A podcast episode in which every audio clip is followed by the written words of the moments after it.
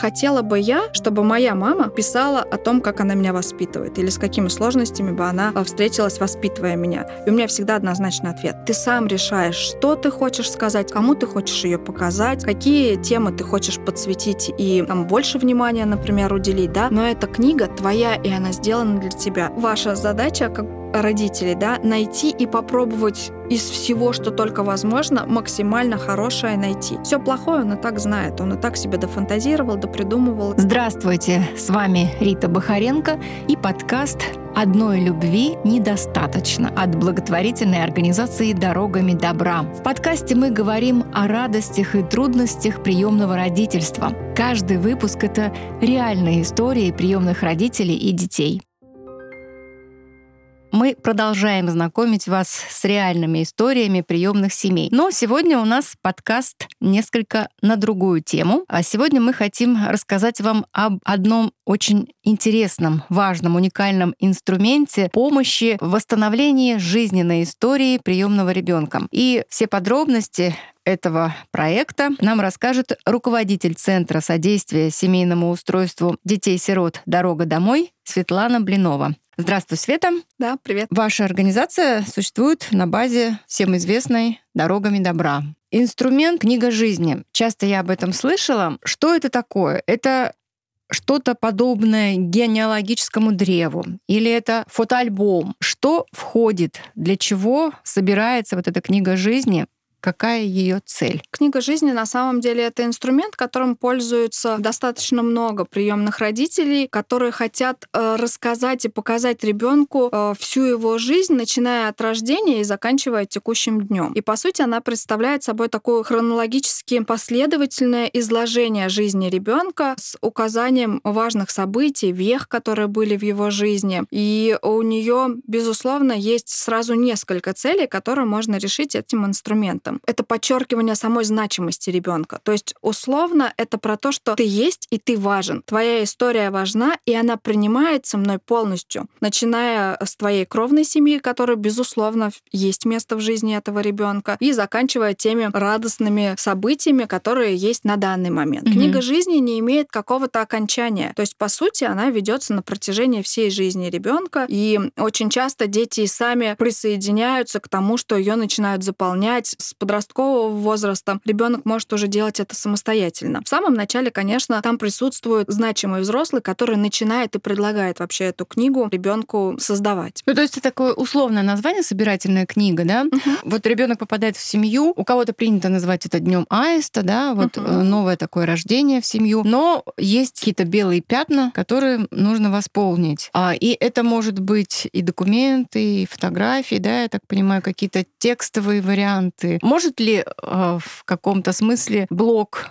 влог в соцсети заменить книгу жизни, или это несколько другое? О чем это? Вот для меня блог приемного родителя это такая тема достаточно сложная, потому что иногда я вижу, как приемный родитель, иногда, мне кажется, сам того не, не желая, да, но может ребенку вредить. Ну, например, да, я часто читаю блоги некоторых приемных мам, сейчас это я делаю гораздо меньше. Они пишут там, ну, вот про то, как у них это бывает. чаще всего они Опытом пишут о том, своим, как, да. какие сложности, как ребенок, значит, себя ведет, что у него про трудное поведение, э, про его прошлое. Они делают это публично. И у меня всегда встает вопрос о том, что я задаю его в первую очередь себе, да, хотела бы я, чтобы моя мама писала о том, как она меня воспитывает или с какими какими сложностями бы она э, встретилась, воспитывая меня. И у меня всегда однозначный ответ — нет. Поэтому книга жизни для меня — это очень гуманный и личный инструмент, который как раз способствует формированию привязанности и доверия. Потому что книга жизни — это только про тебя, и даже не столько про меня, как мама, сколько про тебя и для тебя. И ты сам решаешь, что ты хочешь сказать, кому ты хочешь ее показать, какие темы ты хочешь подсветить и там, больше внимания, например, уделить, да. Но эта книга твоя, и она сделана для тебя. Вот здесь там мой взгляд, есть ключевая разница между блогом, да, который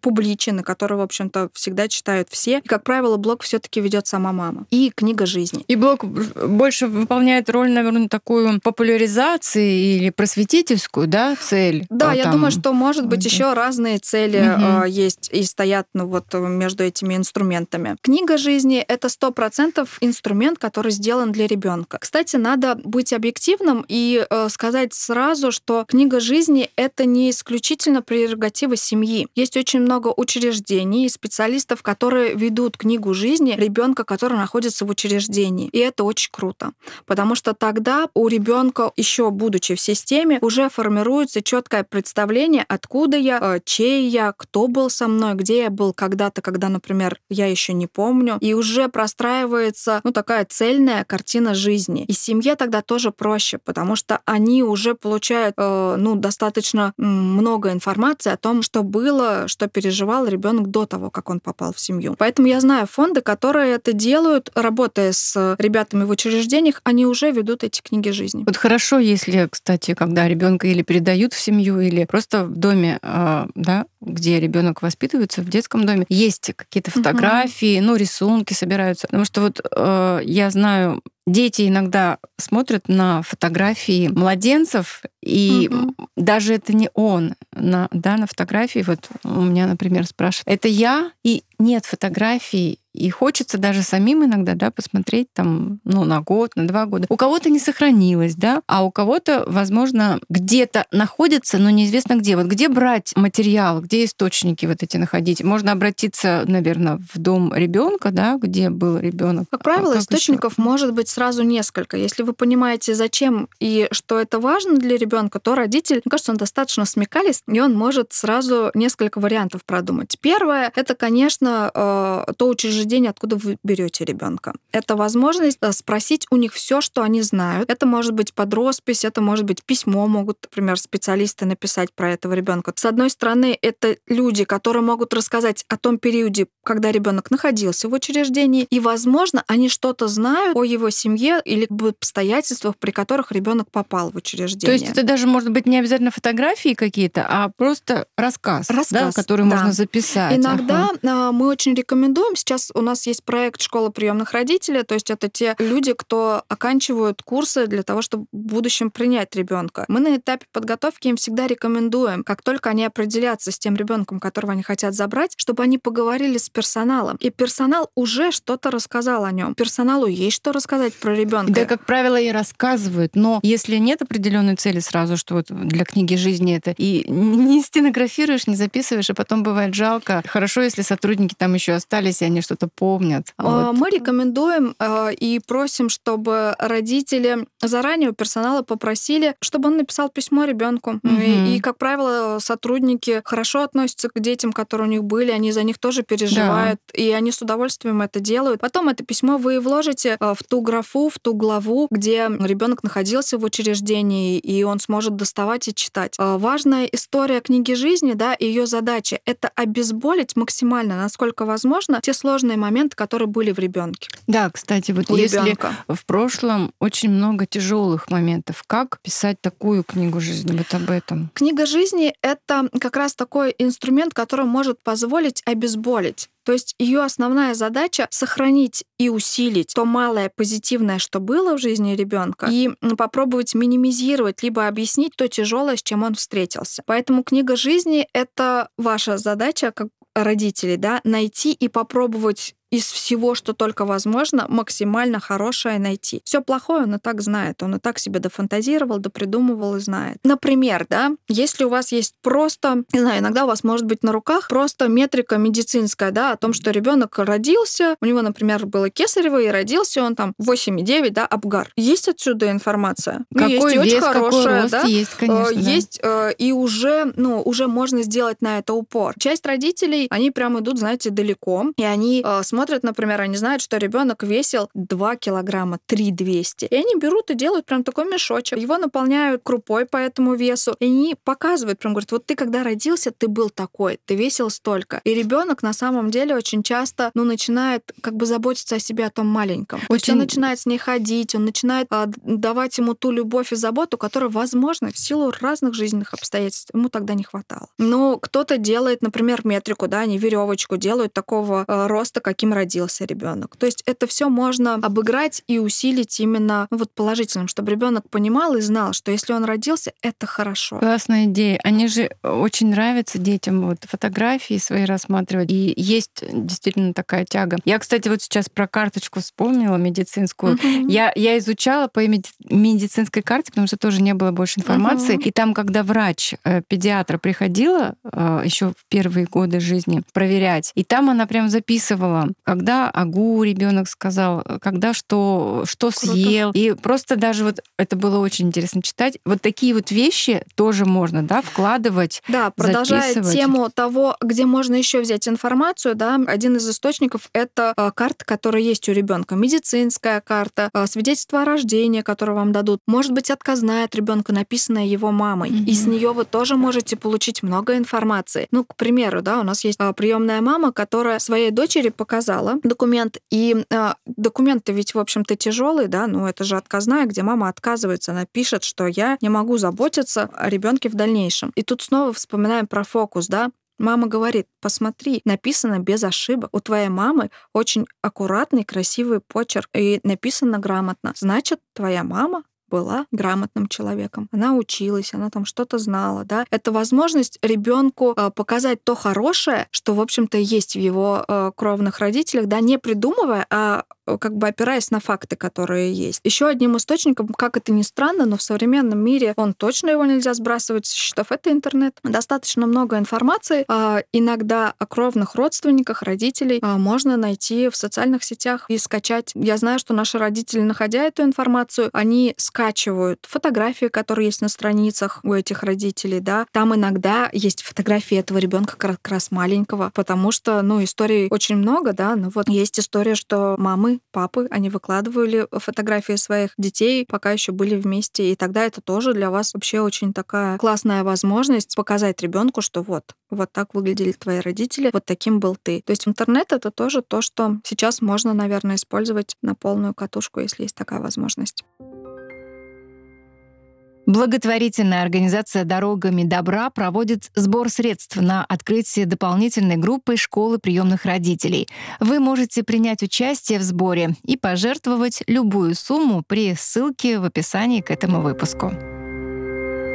Насколько полезно или не полезно привести ребенка в гости или как, чтобы какие-то воспоминания всплыли, то учреждение, где он раньше рос, вот, mm-hmm. может быть, не совсем mm-hmm. младенцем был. Э, иногда про это, да, спрашивают уже родители. Я про то, что, наверное, ребенку смысла нет. Всегда ведь важно, зачем ты это делаешь, да? Вот для меня важно получить ответ «зачем?». Если это был маленький ребенок, все, что вы можете сделать, да, это рассказать, что он помнит. И ему достаточно в целом вообще-то вот того, что вы ему расскажете об этом учреждении, о том, что там было. Тяги туда ехать, ну, приехал он ну, посмотрел, ну, в общем, что. А если, если это ребенок больше? старшего угу. возраста, то у него там могут быть какие-то друзья, знакомые, товарищи, кто-то еще. Но тут важно, да, сколько вы в дальнейшем готовы поддержать, например, эту историю, да, что он захочет и дальше общаться с этими э, друзьями, знакомыми, товарищами, которые у него там остались. И для начала надо бы ответить себе на этот вопрос. Пока история о том, что привозили бы детей туда, ну, все-таки это не самый лучший, наверное, период, который был в жизни ребенка. И честно, ну... если, может быть, там смеясь, да, я больше слышу, что мы тебя вот туда вернем. Это звучит больше как наказание, вот. чем про то, что вот, ну, давай съездим, ну, про ностальгию, да. Да, Все-таки тут ностальгию. Я слышу... это не совсем, мне кажется, ностальгическая, может быть, история. Как правило, мне так кажется, но это мы узнаем, когда дети все-таки подрастут, зная свою историю, да, и мы уже у взрослого человека спросим, была ли у него тяга туда съездить, посмотреть, как-то вот что-то переосмыслить. Но мне кажется, что это то, что наступает, ну, уже у зрелого человека, у которого сформирован сформированное определенное мировоззрение, понимание, и он уже разобрался с тем, что было в его жизни. По детям мне сложно дать какую-то однозначную рекомендацию. А если какая-то история закрывается, она должна быть закрыта. И книгу да. жизни мы делаем не для того, чтобы снова и снова ребенка погружать в травматичный опыт, а для того, чтобы ему объяснить. Угу. Ведь забирая его оттуда, мы ведь преследуем определенную цель, чтобы он больше там никогда не появился. Угу. И тогда вести его снова, на мой взгляд, это про что? Это про то, это чтобы... даже как-то жестоко, наверное, да?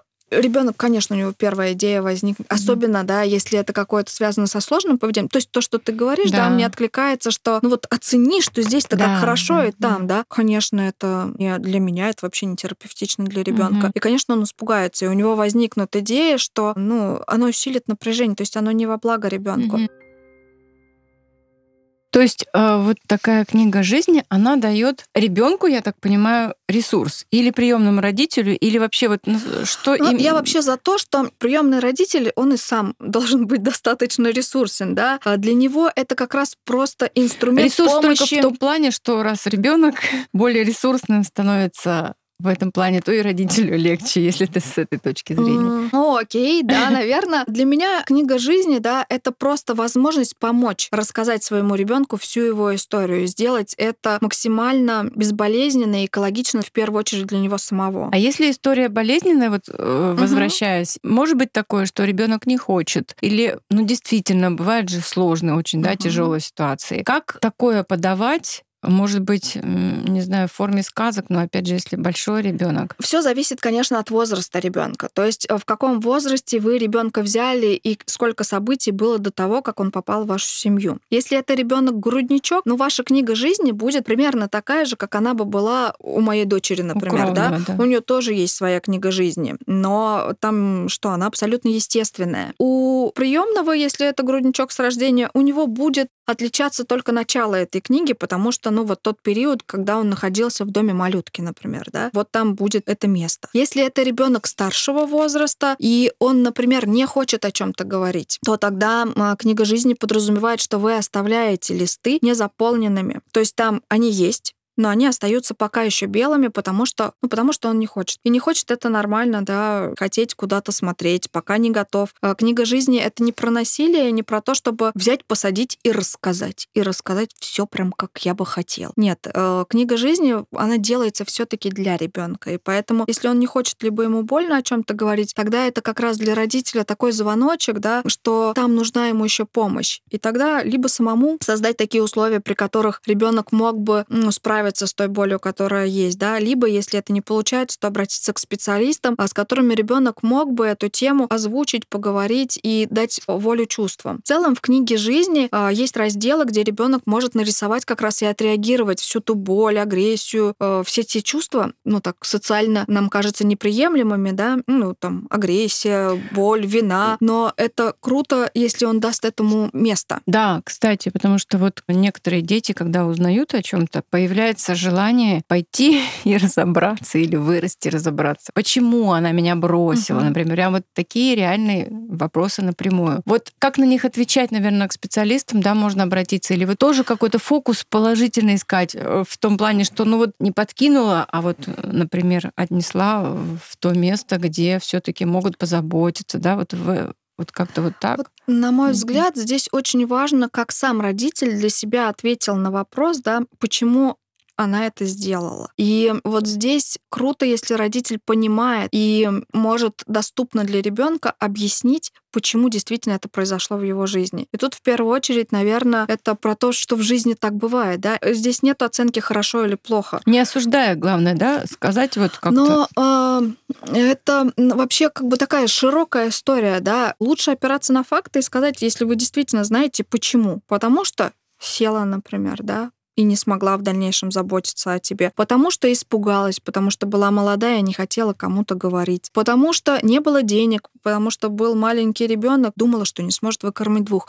Как правило, все-таки у приемного родителя есть у самого ответ на вопрос почему, и он не всегда положительный, то есть он это не всегда про то, что мы должны найти ну какую-то там ее оправдать, да, это про абсолютно реальную жизнь, в которой действительно бывает такое, что взрослый не справляется, он отдает ребенка в другую семью семью, она дает ребенка в другое учреждение, потому что считает, что там ему было бы лучше. А, мы не можем предполагать, что бы произошло, да, если бы ребенок там остался. Ну, у нас нет такой идеи, да.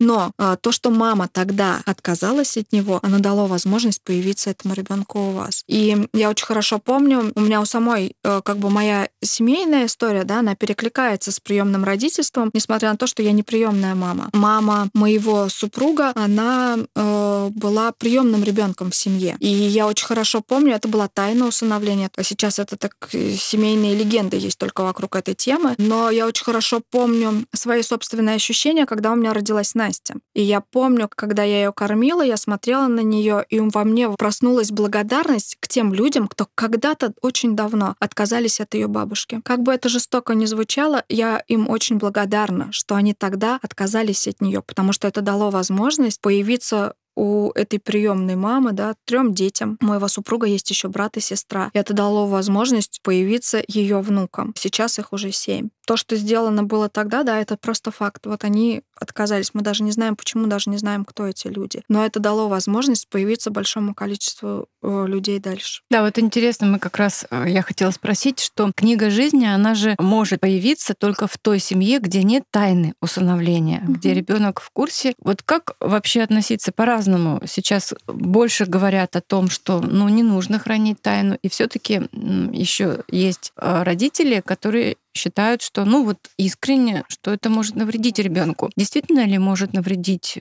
прошлое? Ну, вернее, даже не прошлое, а вот сама новость, э, информация о том, что я как брошенный, да, вот как обычно дети. Или это все-таки остается на усмотрение каждой Пока семьи? на территории нашей страны э, действует еще закон о том, что э, ну, у нас есть тайна усыновления. И, в общем-то, это такой рабочий инструмент, которым могут пользоваться семьи. Но последние несколько лет, наверное, уже даже 10 лет, да, мы все-таки говорим, что тенденция идет к тому, что сейчас современные люди готовы к тому, чтобы выстраивать откровенный диалог с ребенком. И, ну, изначально избежать той самой тайны, которая так или иначе все равно будет постоянным напряжением в семье. Когда люди говорят, что мы как бы не хотим говорить, да, но для меня это просто возможность откровенно у них узнать, почему, да. Если мы будем говорить э, дольше, либо это будет консультация, то мы поймем, что, как правило, все-таки там стоит не столько забота о ребенке, сколько свои собственные страхи. И как раз вот про то, что что он там будет беспризорник или его будут обзывать, ну, обзывать вот что там будут. будет стоять. Ну вот я, во-первых, я сразу вспомнила ага. вот э,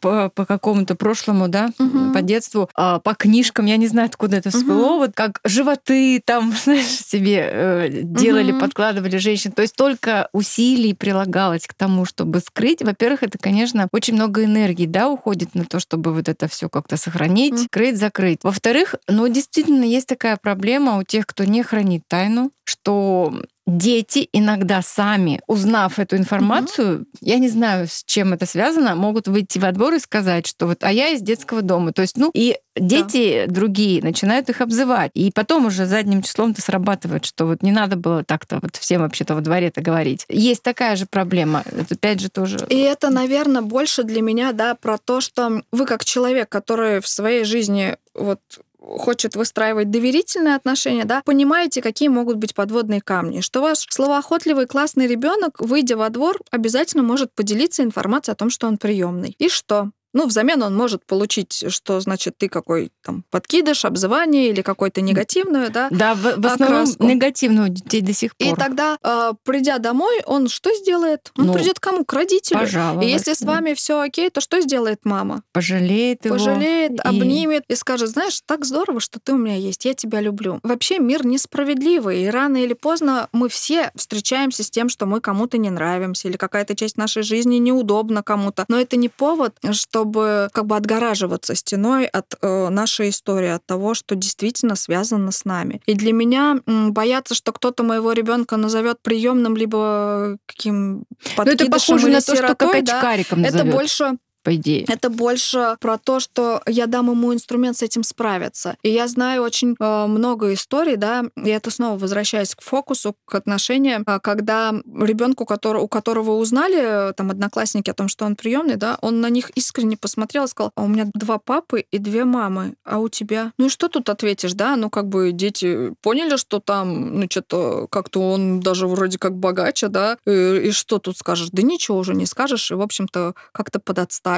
На мой взгляд, здесь очень важно, как в самой семье выстраиваются отношения именно к этой истории, да. Если там много напряжения, то тогда, конечно, не надо рассказывать и начинать диалог с ребенком о его прошлом, да, если ты сам не готов к этому mm диалогу. Э, но это вопрос не про ребенка. Ребенку как раз, э, наверное, естественнее знать всю его историю, э, чем ну, жить в бесконечном сумраке или мраке. Он, как правило, и сам подсознательно все равно помнит знает, и ну, где-то он, может быть, по вашим каким-то отдельным фразам, по вашему собственному напряжению, тоже понимает, что какая-то его тема, не до, как будто он не до конца, что-то с ним не так. Он просто не будет говорить. Я знаю другие истории, которые, к сожалению, сейчас мы в школе приемных родителей прям отдельно этому посвящаем целый блок и очень много про это говорим, да, потому что есть люди, которые, ну, например, взяли ребенка трех, двух лет, да, и они хранят тайну. А дети-то растут, они-то помнят, э, что-то помнят, но у родителей уже настолько сформированный невроз, он и сам уже забыл, а кто знает, кто не знает. И с подростковым возрастом, по мере взросления ребенка, родителя напряжение все сильнее и сильнее, и он вроде к специалистам идти боится, потому что а как? Он не готов, например, рассказывать, да? А у ребенка есть тенденция к тому, что, ну, например, там он палец сосет, хотя ему уже 11, там, 12 лет, да? И, ну, уже не очень это как бы можно объяснить просто тем, что это какие-то внешние обстоятельства, да? Э, специалистам тоже сложно будет работать в таком плане плане. Вот даже если они приведут к психологу, который не имеет отношения к тайне усыновления, вот там есть очень серьезный момент, который нельзя обсуждать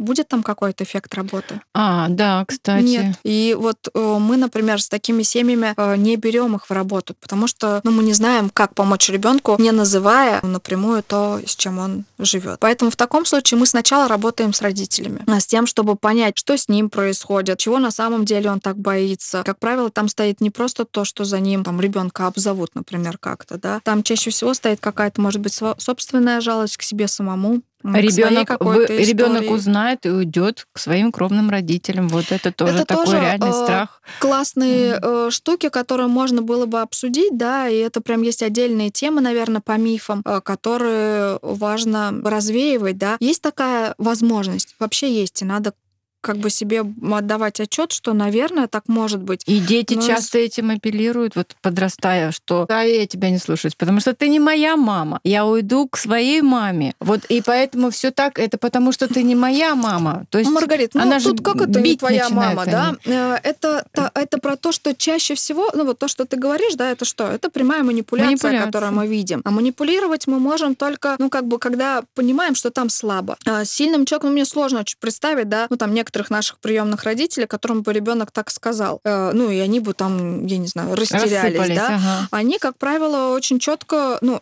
ребенок же говорит правду, ну, у него есть другая мама, и это никак э, не попадает в их какие-то болевые центры, да, они готовы обсудить, но при этом они четко ставят границы, говорят, слушай, что делать, у тебя их две, и как бы я тоже твоя мама, и я считаю, что это вот так, вот так, вот так, ну, то есть восстанавливая семейные отношения, которые есть здесь и сейчас. При этом они не исключают тех мам, пап, родственников других, да, которые есть в жизни этого ребенка. Поэтому то, что ты говоришь, это больше уже пример манипуляции, он, как правило, к тайне это не имеет отношения. Ну, по крайней мере, в любом случае этого и боятся. Э, в том а, числе Если бывает. бы не было этого, а, ребенок бы нашел что-то другое, Конечно. чем бы он э, родителя смог зацепить. Он бы продолжил это делать. То Поэтому есть мы опять тут... приходим к тому, что э, само по себе знание прошлого, оно никак не вредит, а наоборот больше помогает. Ну, как и любому человеку, да, наверное, вот знать что-то о себе больше. Даже вот, кстати, интересный пример, я даже не знала об этом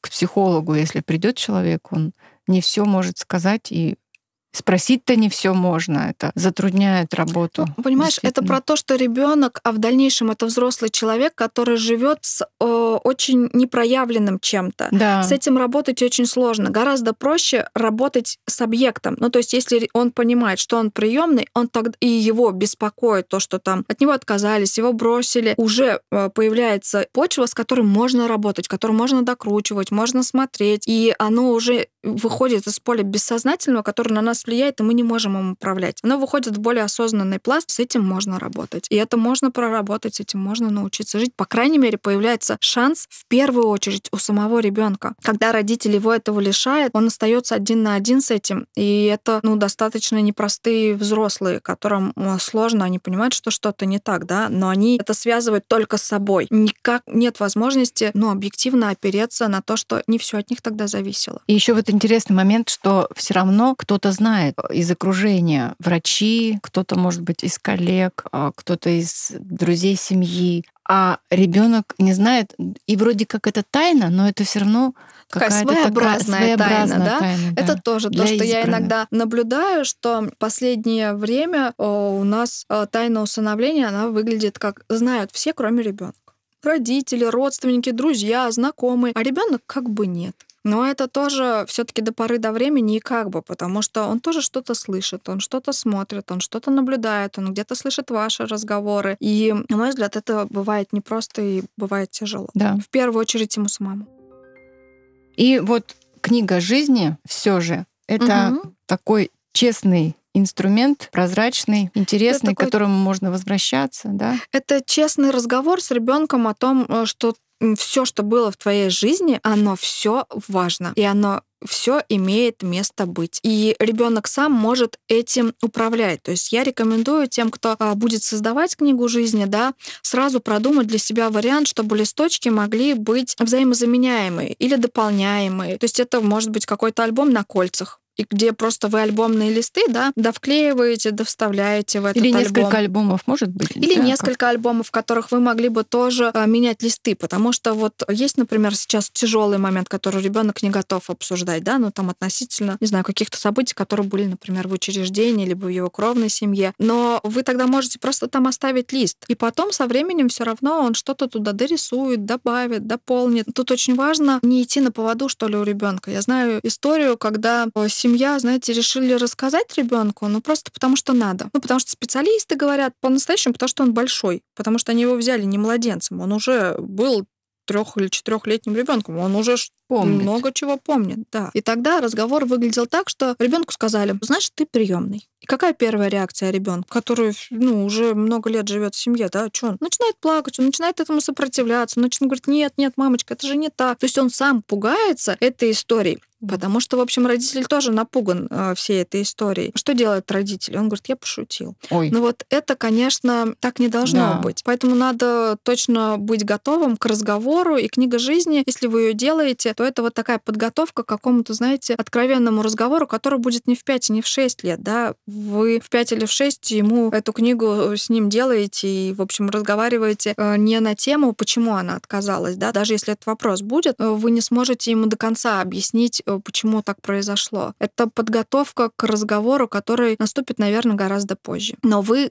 к этому разговору готовитесь все это время. И мне очень нравятся слова, что прошлое влияет на наше настоящее, да, но оно не определяет наше будущее. И, наверное, это вот э, то, что надо учитывать, начиная создавать эту книгу. А вообще книга это интересно. Это здорово, и ребенок там, ну, как правило, вот там я смотрю тех, кто делает эту книгу, да, ну, дети активно включены в эту книжку, Очень им самим нравится, да. хочется туда что-то добавить, дописать, дорисовать. Поэтому это круто. И со временем, даже если вы взяли, например, подростка либо ребенка школьного возраста, да, то, что в этой книге появится позже, после того, как он попал в вашу э, семью, да, вот оно перевесит то, что было до этого. И он сможет на это, на, смотреть на какие-то тяжелые моменты, уже опираясь на то, что есть здесь и сейчас. Да, этого не произойдет, скорее всего, в первый год его жизни. Но со временем, если вы будете системно вести эту работу, а это все-таки работа, это труд, то э, ребенок сможет вернуться и сможет осмыслить всю свою жизнь, начиная с самого начала. Да. Ну а вопросы он задаст вам, и это, наверное, круто, потому что вот это как раз про то самое доверие, про ту самую возможность спросить и спросить у самого близкого человека, которым вы ему станете со временем. Вот. Ну а если какие-то вопросы возникают по тому, как лучше сказать о прошлом, рассказать о том, что ребенок приемный, то я думаю, в любой момент можно обратиться, да, вот в вашу организацию, есть даже, наверное, отдельные какие-то э, вебинары, выступления, где прямо пошагово можно а, да, у нас на сайте есть, э, так как это вопросы постоянно, мне кажется, да. красной нитью вообще проходящие в приемном родительстве, да, это тайна усыновления, как говорить на неудобные, например, как отвечать на неудобные вопросы ребенка, то у нас на сайте есть раздел, который называется «Школа осознанного родительства». Это записанный цикл вебинаров, э, где одной из тем есть как раз э, кровные родственники ребенка, да, прошлая жизнь, как говорить, какими словами. Клинический психолог Александра Филатова очень хорошо рассказала, в каком возрасте и о чем можно начинать разговор, либо продолжать его. Как это сделать лучше. И там же есть отдельный э, вебинар, записанный на тему составления книги жизни. То есть там есть прям инструкция о том, с чего начинается, что можно взять. Там есть какие-то тоже вопросы, которые можно опереться при составлении этой книги. Ну, там про содержание, например, что рекомендуют, чтобы было в книге жизни отражено. По общим правилам при работе с ребенком. Но всегда нужно помнить о том, что если возникают какие-то у вас у самого напряжения в каких-то местах, да, то всегда есть возможность обсудить это с кем-то, с теми же самыми приемными родителями, у которых э, может быть опыта чуть побольше, либо свое видение, свой взгляд на какие-то вопросы, которые возникают. Ну, иногда можно обратиться за профессиональной помощью, чтобы посмотреть, что вас э, ранит или что вам тяжело в этой теме. Мы все люди, это нормально, нету идеальных вариантов, как это пройдет, нет идеальных рекомендаций. Мне очень нравится книга «Как я узнал, что у меня две мамы». Да? Это отдельная книга, которая читается ребенком. Есть к этой книге отдельная методичка, где рассмотрено, в общем-то, все возможные варианты того, как э, раскрывать тайну усыновления, например, да. Но, в общем, сейчас э, есть инструменты, которые помогут это сделать менее болезненно для ребенка. Но мы не должны с вами подать в иллюзию о том, что это как-то пройдет само собой. Ну, либо ребенок вообще обрадуется, или он спокойно отнесется к этой новости. Если мы это делаем уже как бы неестественно, да, а все-таки приняв решение, то нам надо быть готовым к тому, что у ребенка, конечно, поднимутся определенные чувства, и вот как раз в этой методичке очень хорошо написано, э, с чего стоит начинать, да, и как самому подготовиться к этому важному разговору, который у вас